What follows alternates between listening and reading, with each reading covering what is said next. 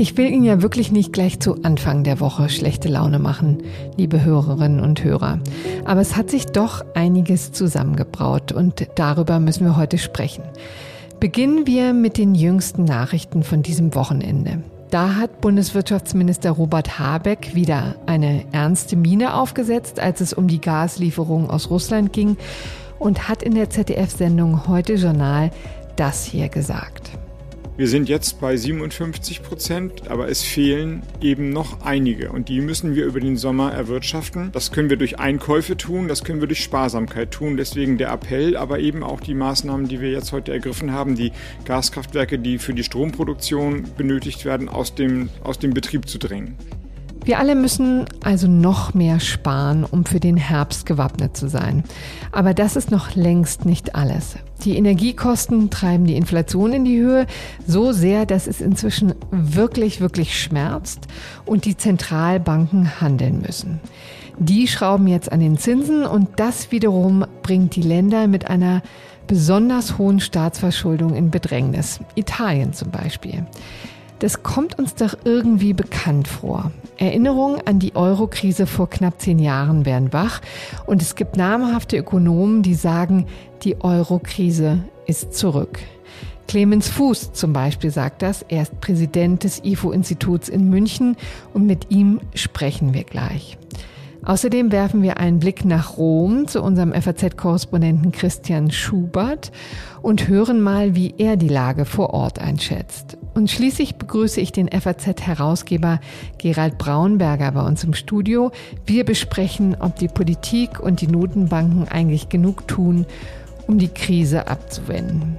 Und damit sage ich herzlich willkommen zum FAZ-Podcast für Deutschland, heute am Montag, den 20. Juni. Mein Name ist Corona Budras und ich freue mich, dass Sie dabei sind.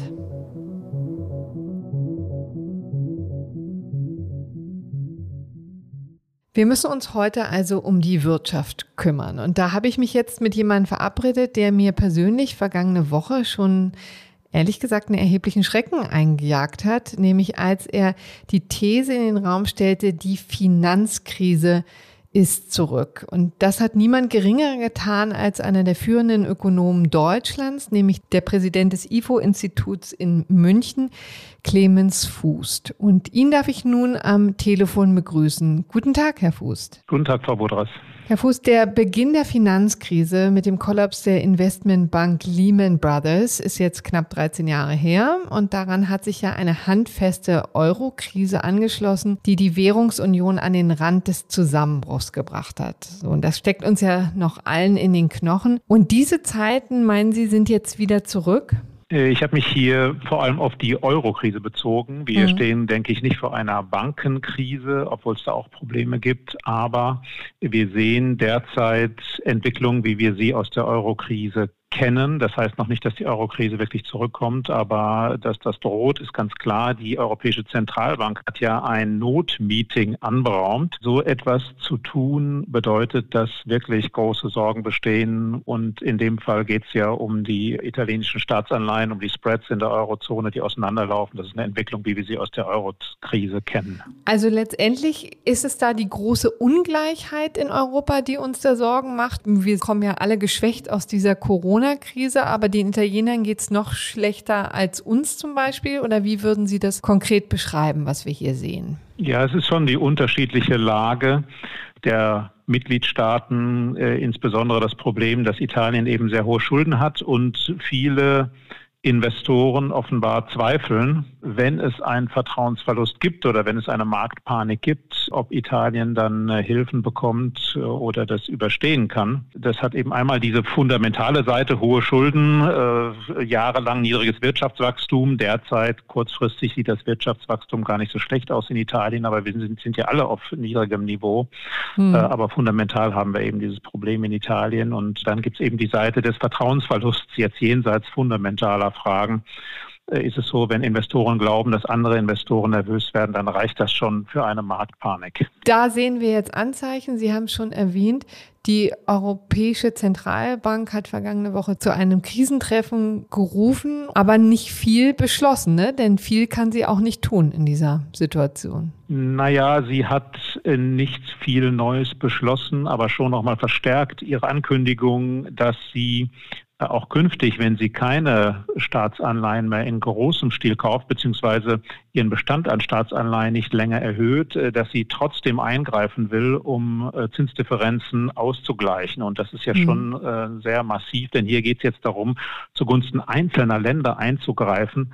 Das ist etwas, was 2012 ja schon mal passiert ist, beziehungsweise angekündigt ist. Das OMT-Programm umgesetzt worden ist es ja nie, aber damals hat man gesagt, wenn ein Land in einem ESM-Programm ist, dann könnte die EZB Staatsanleihen dieses Landes kaufen wenn das nötig ist. Und jetzt äh, hat man so den Eindruck, dass die EZB das vielleicht auch ohne ESM-Programm machen will. ESM-Programm müssen wir an dieser Stelle kurz erklären. Das ist der ESM ist der Hilfsfonds der Europäischen Union, der zu, dazu dienen soll, Ländern in Krisensituationen auszuhelfen, aber das ist eben an bestimmte Voraussetzungen geknüpft. So ist es. Das Land muss dann Bedingungen unterschreiben, also eine Art Reformplan, wie das Land aus der Krise herauskommen. Das heißt, Hilfen werden verbunden mit Auflagen.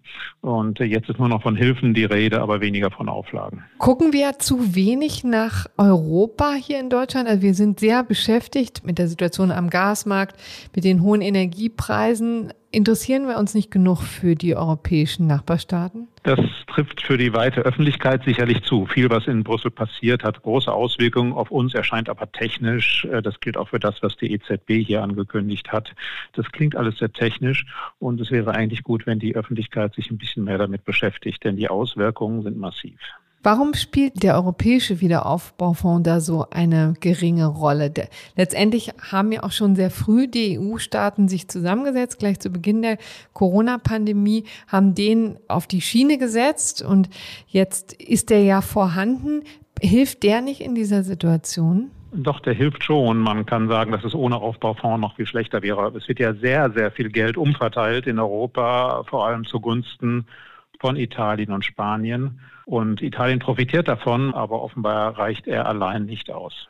Nun gab es neue schlechte Nachrichten vom Wochenende. Russland drosselt doch deutlicher als befürchtet das Gas nach Deutschland.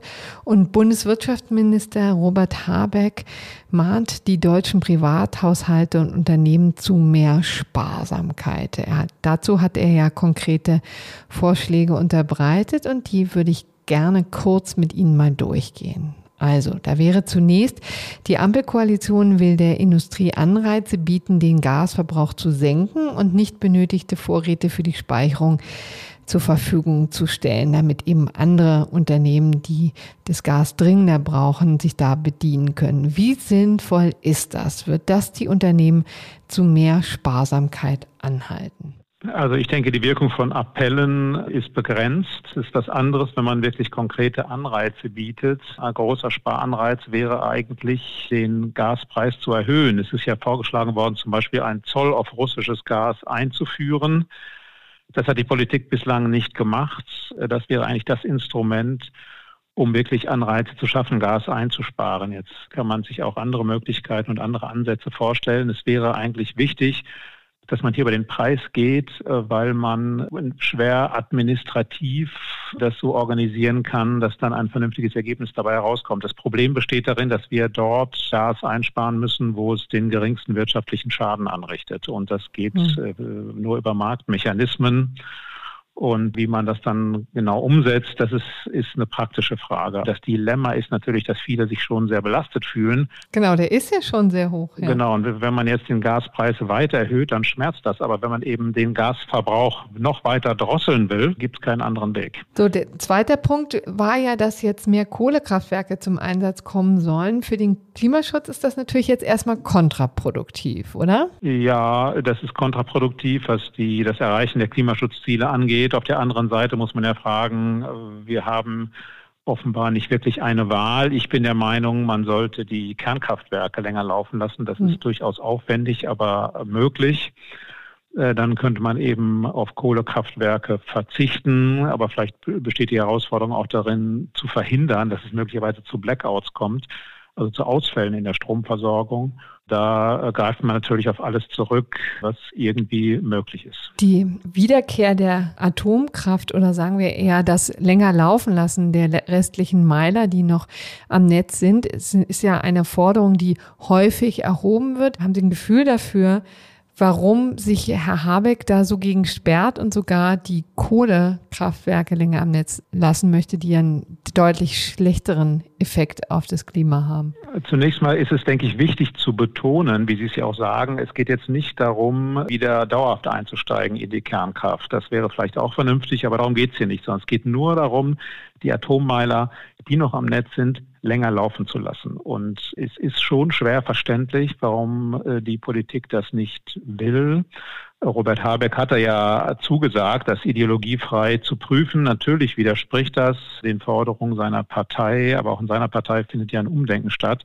Äh, wie die Verantwortung ist ja hier sehr groß und die Lage ist überaus kritisch. Also wer jetzt aussteigt, aus der Atomkraft äh, nimmt sehr, sehr große Verantwortung auf sich. Ähm, dass man außerdem den Klimaschutz beeinträchtigt, das ist ein Thema. Allerdings muss man sagen, dass die Auswirkungen auf das Klima insgesamt, wenn, wenn ein paar Kohlekraftwerke länger laufen in Deutschland, äh, die sind natürlich gering, weil die deutschen CO2-Emissionen ja ein verschwindend kleiner Teil der weltweiten Emissionen mhm. sind. Insofern ist das vielleicht nicht das Hauptproblem. Es ist sicherlich problematisch, wenn Deutschland äh, seine Zusagen da nicht, nicht erfüllt, aber das ist eine Notsituation. Nur nochmal, es ist letztlich schwer nachvollziehbar, dass man die Atommeiler nicht länger laufen lässt. Natürlich ist das ein gewisser Aufwand und äh, auch die Versorger, die Betreiber der Atommeiler sind nach meinem Gefühl davon nicht begeistert, weil das auch für sie sehr, sehr viel Arbeit bedeutet und mhm. sie damit in Verdacht geraten.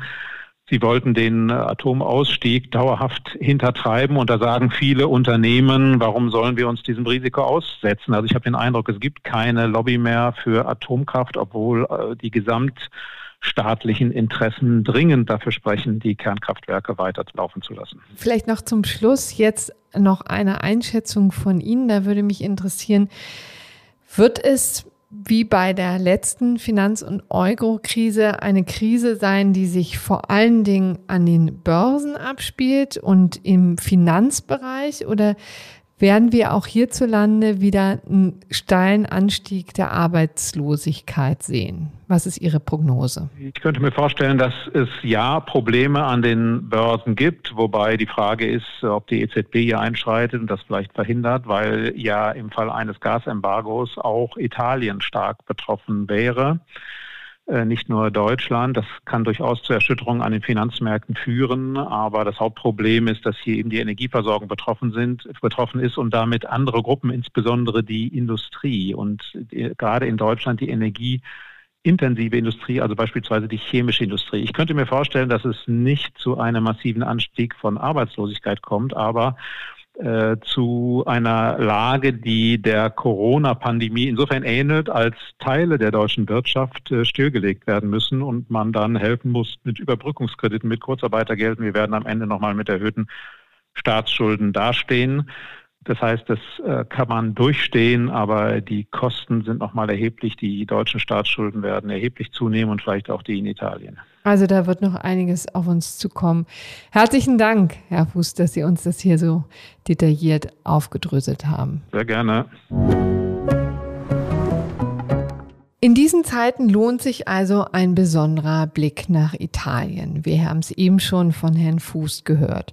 Und dazu begrüße ich nun unseren Korrespondenten vor Ort, Christian Schubert. Hallo, Christian. Hallo, Corinna. Wie nervös ist denn die Regierung in Rom in diesen Tagen? Ja, ich würde sagen, sie ist schon ziemlich nervös, äh, denn die Aktionen und Reaktionen der Finanzmärkte sind natürlich etwas, was sie gar nicht in der Hand haben. Ne? Da sind sie quasi den Anlegern ausgeliefert und sie müssen für Glaubwürdigkeit sorgen. Sie müssen dafür sorgen, dass Italien als ein immer zahlungsfähiges Land angesehen wird. Sonst kaufen die ausländischen Anleger eben nicht die, die Schuldtitel, mit denen Italien seine Schulden finanziert. Wie ist denn im Moment die Situation an den Anleihemärkten? Schon wirklich sehr besorgniserregend, oder? Naja, es hat sich in den letzten Tagen etwas beruhigt. Also die Zinsabstände oder auch Risikoaufschläge, von denen man ja immer spricht, das sind also die Abstände äh, zwischen den italienischen Zinsen und den, den deutschen Zinsen, die werden meistens als Vergleichsmaßstab genommen.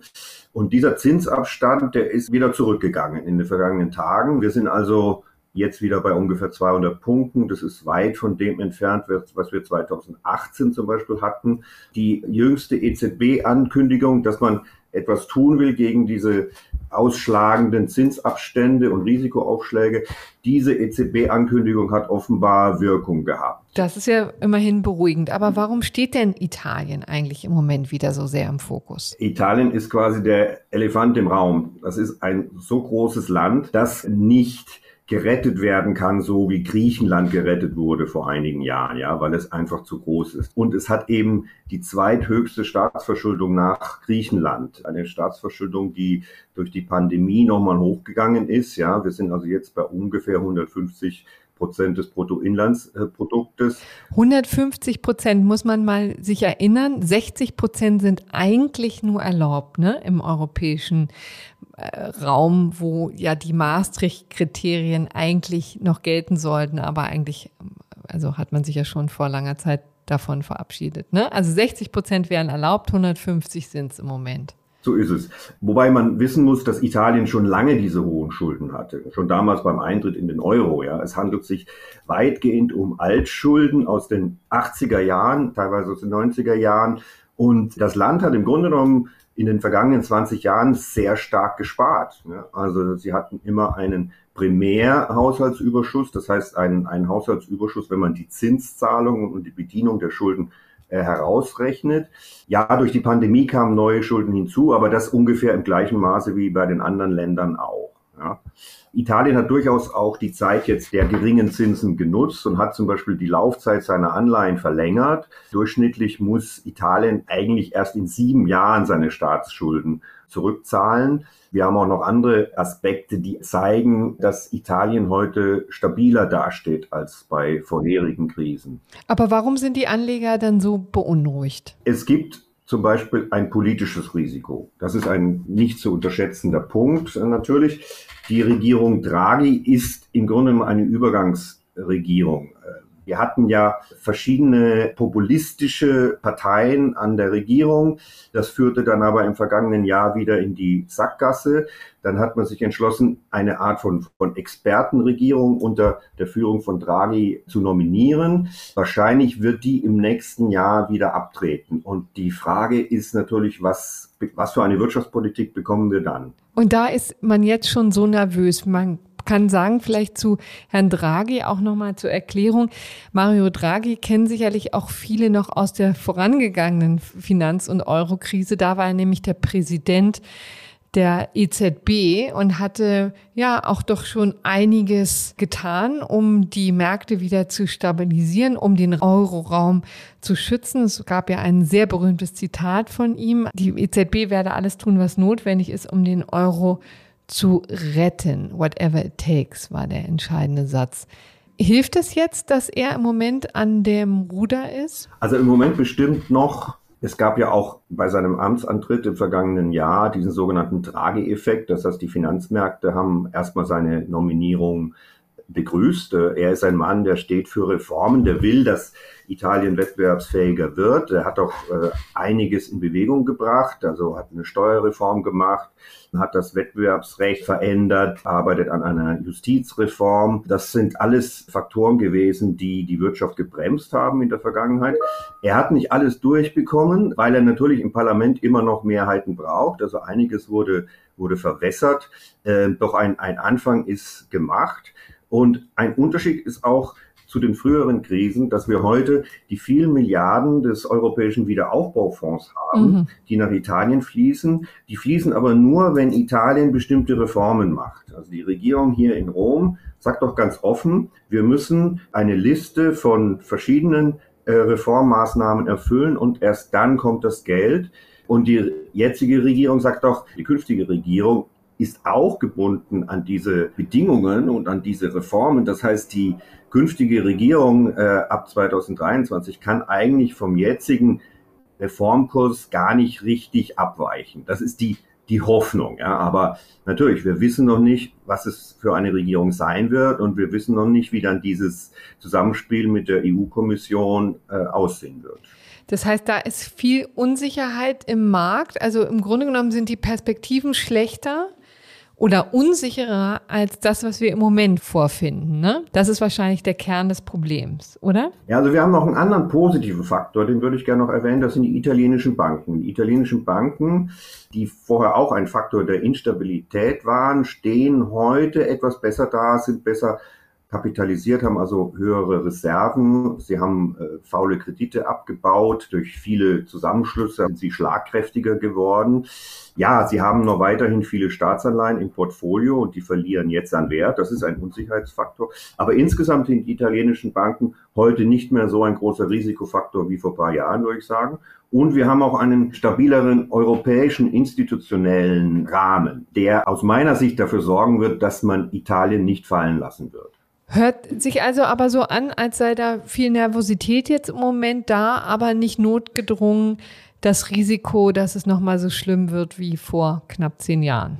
Das ist auf jeden Fall die Hoffnung. Und Italien muss weiter arbeiten an seiner Glaubwürdigkeit, indem es sich reformiert. Große Pro Herausforderungen sind, sind ohne Zweifel äh, weiter da. Zum Beispiel die Demografie. Ja. Italien hat eine sehr stark alternde Bevölkerung, noch stärker als in Deutschland. Die Produktivität ist weiter schwach und man muss eben versuchen, das Wachstum hochzubringen. In der heutigen Situation, auch mit den Gaslieferungen aus Russland, ist es natürlich eine, eine sehr große Herausforderung. Italien ja. ist ähnlich abhängig von russischem Gas wie Deutschland. Genau, also da gibt es auch noch eine Menge Unsicherheit. Aber jedenfalls herzlichen Dank, lieber Christian, für die doch nicht ganz so pessimistischen Töne aus Rom. Das beruhigt uns natürlich. Gerne.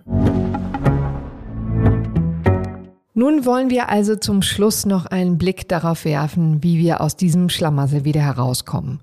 Und dazu begrüße ich nun unseren Wirtschaftsherausgeber Gerald Braunberger im Studio, der sich in den vergangenen Wochen schon in vielen Analysen und Leitartikeln um die hohe Inflation und die Rolle der EZB gekümmert hat. Herr Braunberger, vielleicht zunächst einmal die Frage auch an Sie. Teilen Sie eigentlich die düstere Prognose von Herrn Fuß, nämlich dass die Finanzkrise wieder da ist? Ich glaube, das ist nicht zwingend so. Man kann es aber nicht ausschließen, weil die Zinsen steigen und sich früher oder später die Frage stellt, wie dann Staatsverschuldung finanziert werden könne. Ja, und in dieser Krise hängt ja, wie vielleicht dann auch schon in der letzten, sehr viel an der Europäischen Zentralbank. Die ist ja uns aus der vergangenen Finanzkrise schon bestens in Erinnerung, damals noch unter dem Präsidenten Mario Draghi. Aber vielleicht klären wir doch einmal vorneweg, was kann sie jetzt eigentlich tun? Sie kann ja schlecht die Gaspreise senken. Ne? Was ist also die Rolle genau? Nein, die EZB kann nicht unmittelbar die Gaspreise senken, wobei das noch nicht einmal ganz richtig ist, denn viele Rohstoffe bezahlen wir ja in Dollar und die EZB mhm. hat indirekt durchaus einen Einfluss über den Wechselkurs. Sie kann die Energiepreise in Dollar nicht beeinflussen, aber auf die Preise in Euro hat sie schon einen gewissen Einfluss. Worum es hier geht, ist die Frage, ob die EZB verhindern soll, dass sich die Renditen der Anleihen in der Eurozone sehr weit auseinander entwickeln. Mhm. Man nimmt da immer als Beispiel den Unterschied zwischen Deutschland und Italien, zehnjährige Anleihen.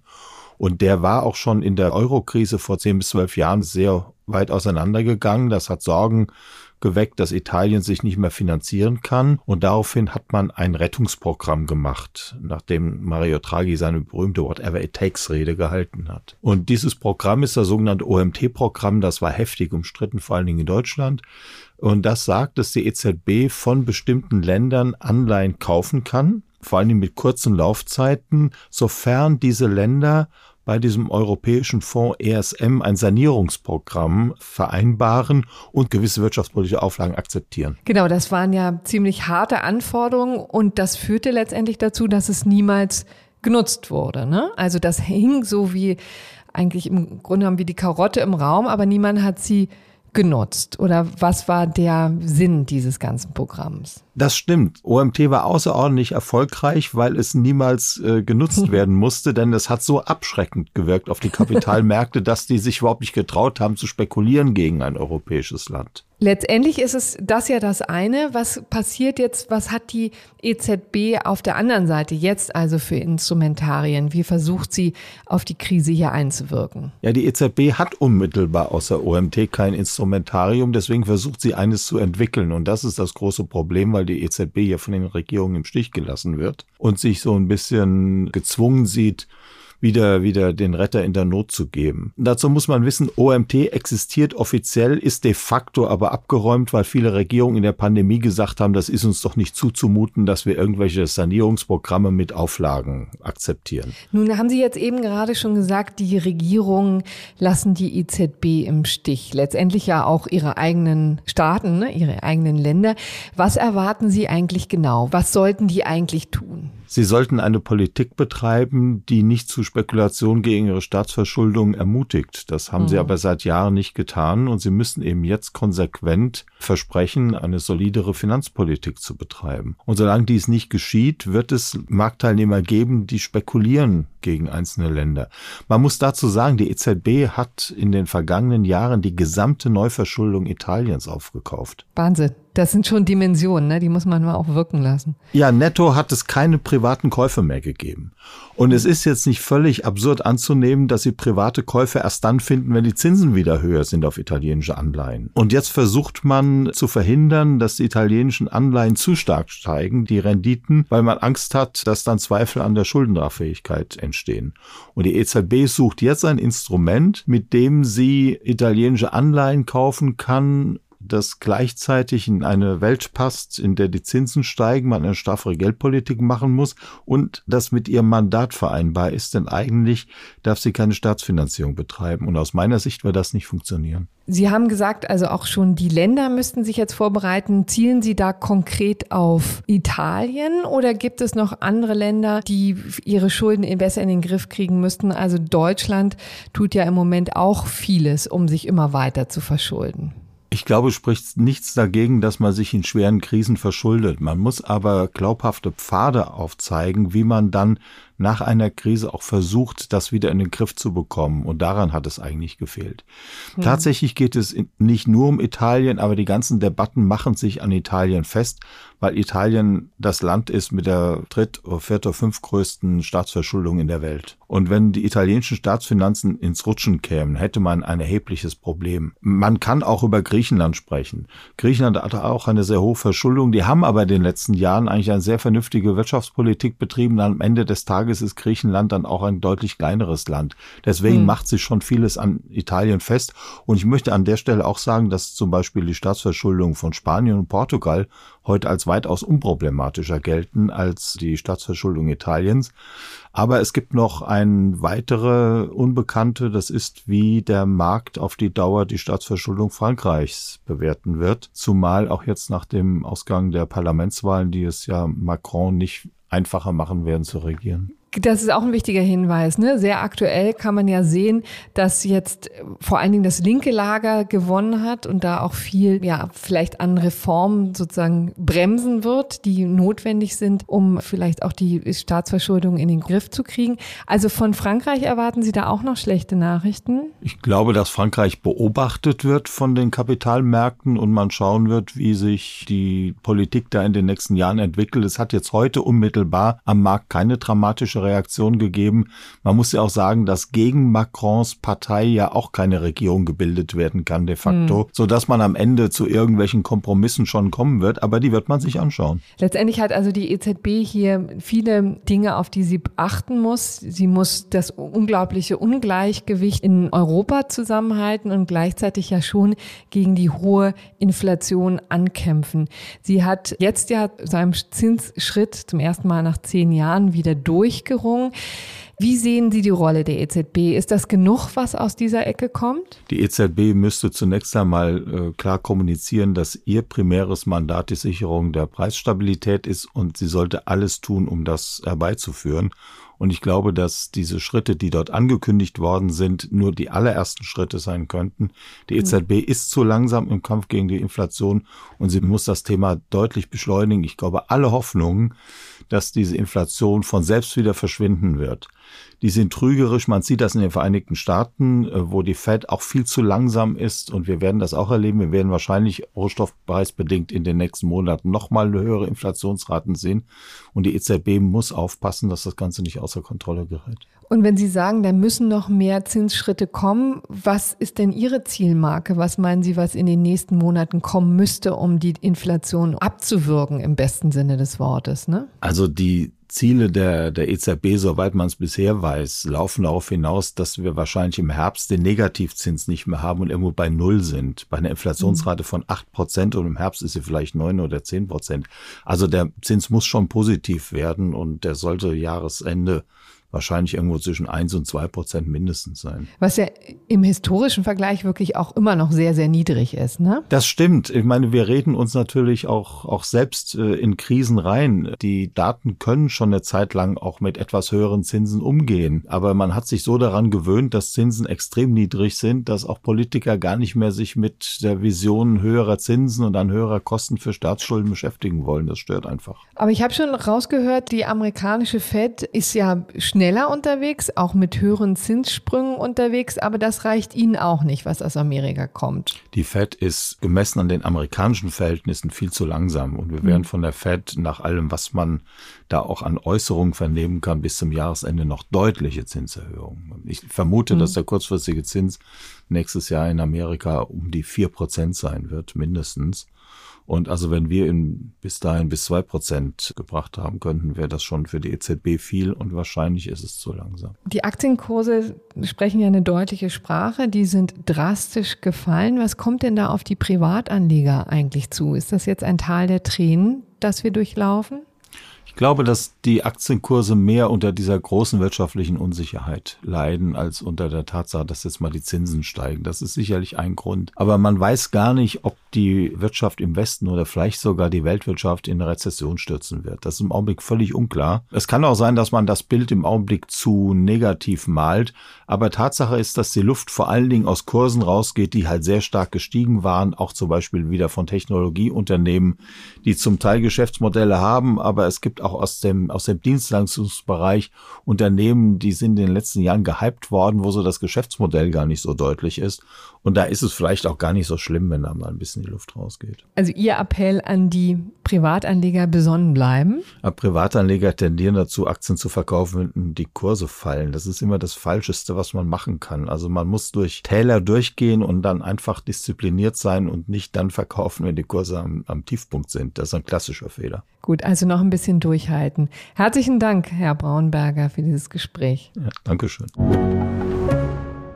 Das war also der FAZ-Podcast für Deutschland, Gott sei Dank mit einem nicht durch und durch düsteren Blick auf die Wirtschaft.